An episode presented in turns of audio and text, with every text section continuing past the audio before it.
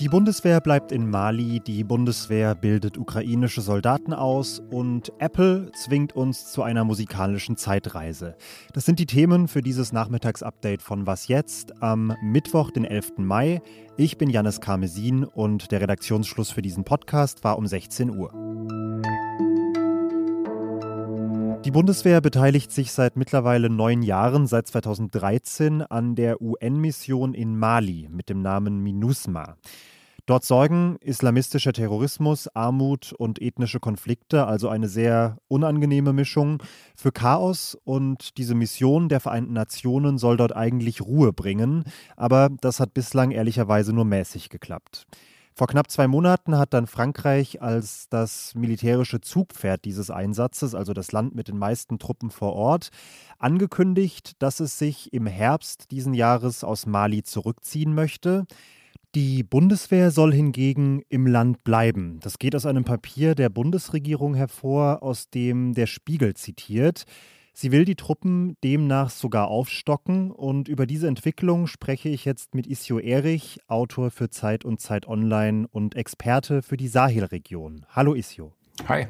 Als ich die Meldung gelesen habe, kam mir erstmal Afghanistan in den Kopf. Da hatten wir ja insofern eine ähnliche Situation, als dass sich auch da die dominante militärische Macht, damals waren es die USA, zurückgezogen hat mit den bekannten dramatischen Folgen.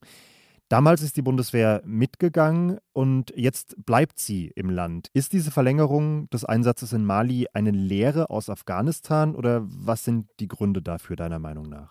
Ja und irgendwie auch nein, würde ich sagen. Wenn jetzt nicht nur Frankreich, sondern auch die UN abziehen würden, beziehungsweise Deutschland, ähm, dann könnte es natürlich bald noch deutlich düsterer in Mali aussehen, als es bisher der Fall ist. Und dann denkt man natürlich an die Situation in Afghanistan, wo die Taliban dann in kürzester Zeit das ganze Land äh, überrannt haben. Aber Lernen hin oder her, auf der Hand liegt, dass Deutschland einfach zehn Jahre in Mali und in die Region investiert hat und ähm, das Bewusstsein gewachsen ist, dass Mali und die Nachbarländer, die Sahelzone, einfach eine große Relevanz für Deutschland haben. Sich dort zurückzuziehen und diese Region sich selbst zu überlassen, birgt einfach kaum kalkulierbare Risiken für Deutschland und Europa. Aber es ist ja definitiv so, dass dieser Einsatz in Mali militärisch ganz, ganz stark von Frankreich getragen wird. Ist es nicht vielleicht sogar etwas leichtsinnig, dort zu bleiben, jetzt wo dieser Partner als der Sicherheitsgarant komplett wegfällt? Ja, du hast es ja schon angesprochen. Frankreich hat in Mali wirklich eine militärische Sonderrolle. Frankreich ähm, war die einzige Kraft, die wirklich aktiv auf Terroristenjagd gegangen ist.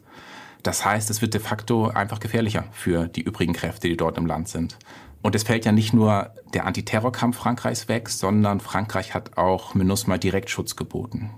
Ähm, und ob das andere UN-Staaten ausgleichen könnten, ähm, das muss sich dann zeigen. Trotzdem glaube ich nicht, dass die bewaffneten Gruppen in Mali ähm, die UN kurzerhand aus dem Land bomben könnten, ähm, nur weil, weil die Franzosen abziehen. Ganz sicher kann man sich da natürlich nie so richtig sein und wahrscheinlich auch aus dem Grund gibt es in der geplanten Mandatsverlängerung auch sowas wie eine Ausstiegsklausel, also dass Deutschland sich letzten Endes auch zurückziehen kann, trotz Mandatsverlängerung, äh, wenn es dann vor Ort zu brenzlig werden sollte.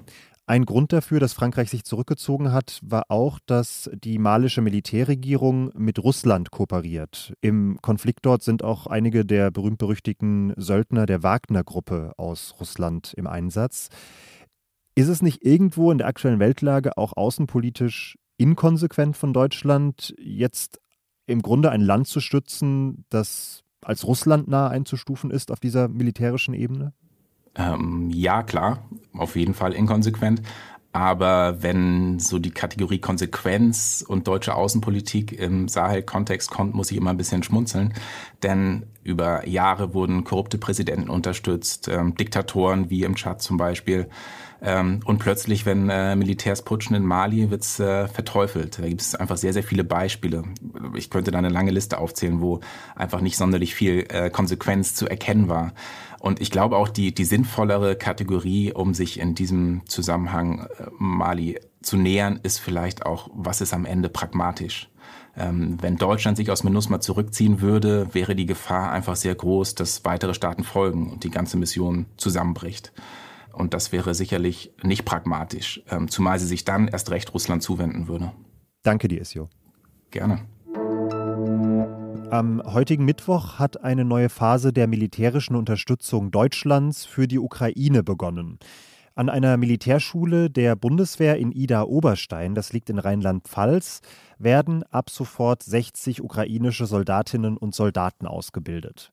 Und zwar an einer Panzerhaubitze mit dem schlichten Namen 2000. Das klingt so modern, wie dieses Gerät laut Militärexperten auch tatsächlich ist. Deutschland und die Niederlande haben der Ukraine zwölf Stück davon für die Landesverteidigung wegen des russischen Angriffskriegs versprochen. Zuletzt ist diskutiert worden, ob es eigentlich völkerrechtlich als Kriegseintritt gedeutet werden könnte, wenn Deutschland auf eigenem Boden ukrainische Soldaten ausbildet. Bundesverteidigungsministerin Christine Lambrecht hat im ZDF heute gesagt, das ist aus Sicht der Bundesregierung definitiv nicht der Fall. Wir bilden hier aus, ja, aber wir entsenden natürlich keine Soldaten. Und deswegen ist diese Ausbildung, diese Unterstützung noch kein Schritt hin zur Kriegspartei, denn das ist etwas, was uns in der Bundesregierung sehr wichtig ist. Diese Frage, ob Deutschland durch die Ausbildung von ukrainischen Soldaten in den Krieg eintritt, aus völkerrechtlicher Sicht, hatte Anfang Mai ein Gutachten des Wissenschaftlichen Dienstes des Bundestages aufgeworfen. Die Sicht der Bundesregierung haben Sie gerade gehört. Und zuletzt hatten auch mehrere Rechtsexperten unterstrichen, dass sie das ähnlich sehen wie die Bundesregierung. Es ist derzeit extrem heiß in weiten Teilen der Südhalbkugel. Wir haben über die Hitzewelle in Indien und Pakistan bereits berichtet. Es ist allerdings auch in Australien extrem heiß, teilweise fast 50 Grad Celsius und das jetzt schon seit mehreren Monaten quasi ohne Unterbrechung. Und das, das hat ein Bericht der australischen Regierung jetzt bekannt gemacht, hat ernste ökologische Folgen. Das Great Barrier Reef, die Taucher unter Ihnen werden es kennen, es ist das größte zusammenhängende Korallenriff der Welt, nimmt wegen dieser Hitze akute Schäden. An über 90 Prozent der Korallen ist bei einer Untersuchung zumindest eine teilweise Korallenbleiche beobachtet worden. Diese Bleiche tritt ein, wenn die Korallen durch äußere Einflüsse gestresst sind und die bunten Algen abstoßen, die in diesen Korallen leben. Die gute Nachricht, wenn man das angesichts dieser Meldung so nennen möchte. Die Korallen sind nicht vollständig abgestorben. Es besteht die Möglichkeit, dass dieser Prozess sich wieder umkehrt und die Bleiche zurückgeht, sobald das Wasser sich wieder etwas abkühlt. Was noch? Die Älteren werden sich erinnern, so klang Musik hören unterwegs in der Zeit, bevor alle Spotify und ein Smartphone hatten. Der Apple iPod mit diesem kreisförmigen Clickwheel hieß das, glaube ich, das eben diese Geräusche macht, war so einer der popkulturellen Hits der frühen 2000er Jahre. Aber jede Ära endet irgendwann und jetzt geht es tatsächlich auch dem iPod an den Kragen. Apple hat gestern bekannt gegeben, dass der iPod endgültig eingestellt wird. Und zu dem Anlass hat das Zeit Online-Team nochmal die alten Dinger aus den Schubladen geholt und nachgehört, was man damals eigentlich so gehört hat. Der Kollege Fabian Scheler war zum Beispiel großer Fan der Punkband Anti-Flag.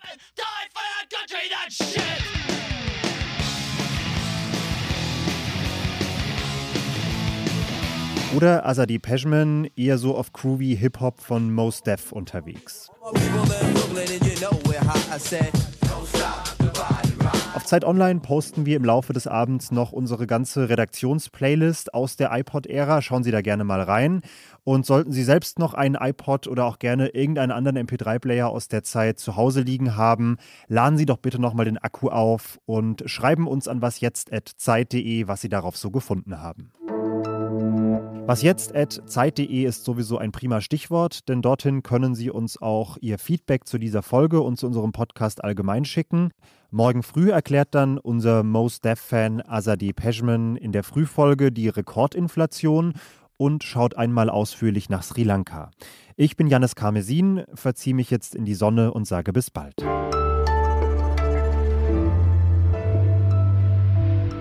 Für den ultimativen Was jetzt Musikgeschmack kreuzen wir jetzt Fabis Musik mit Azadis Musik und das klingt dann.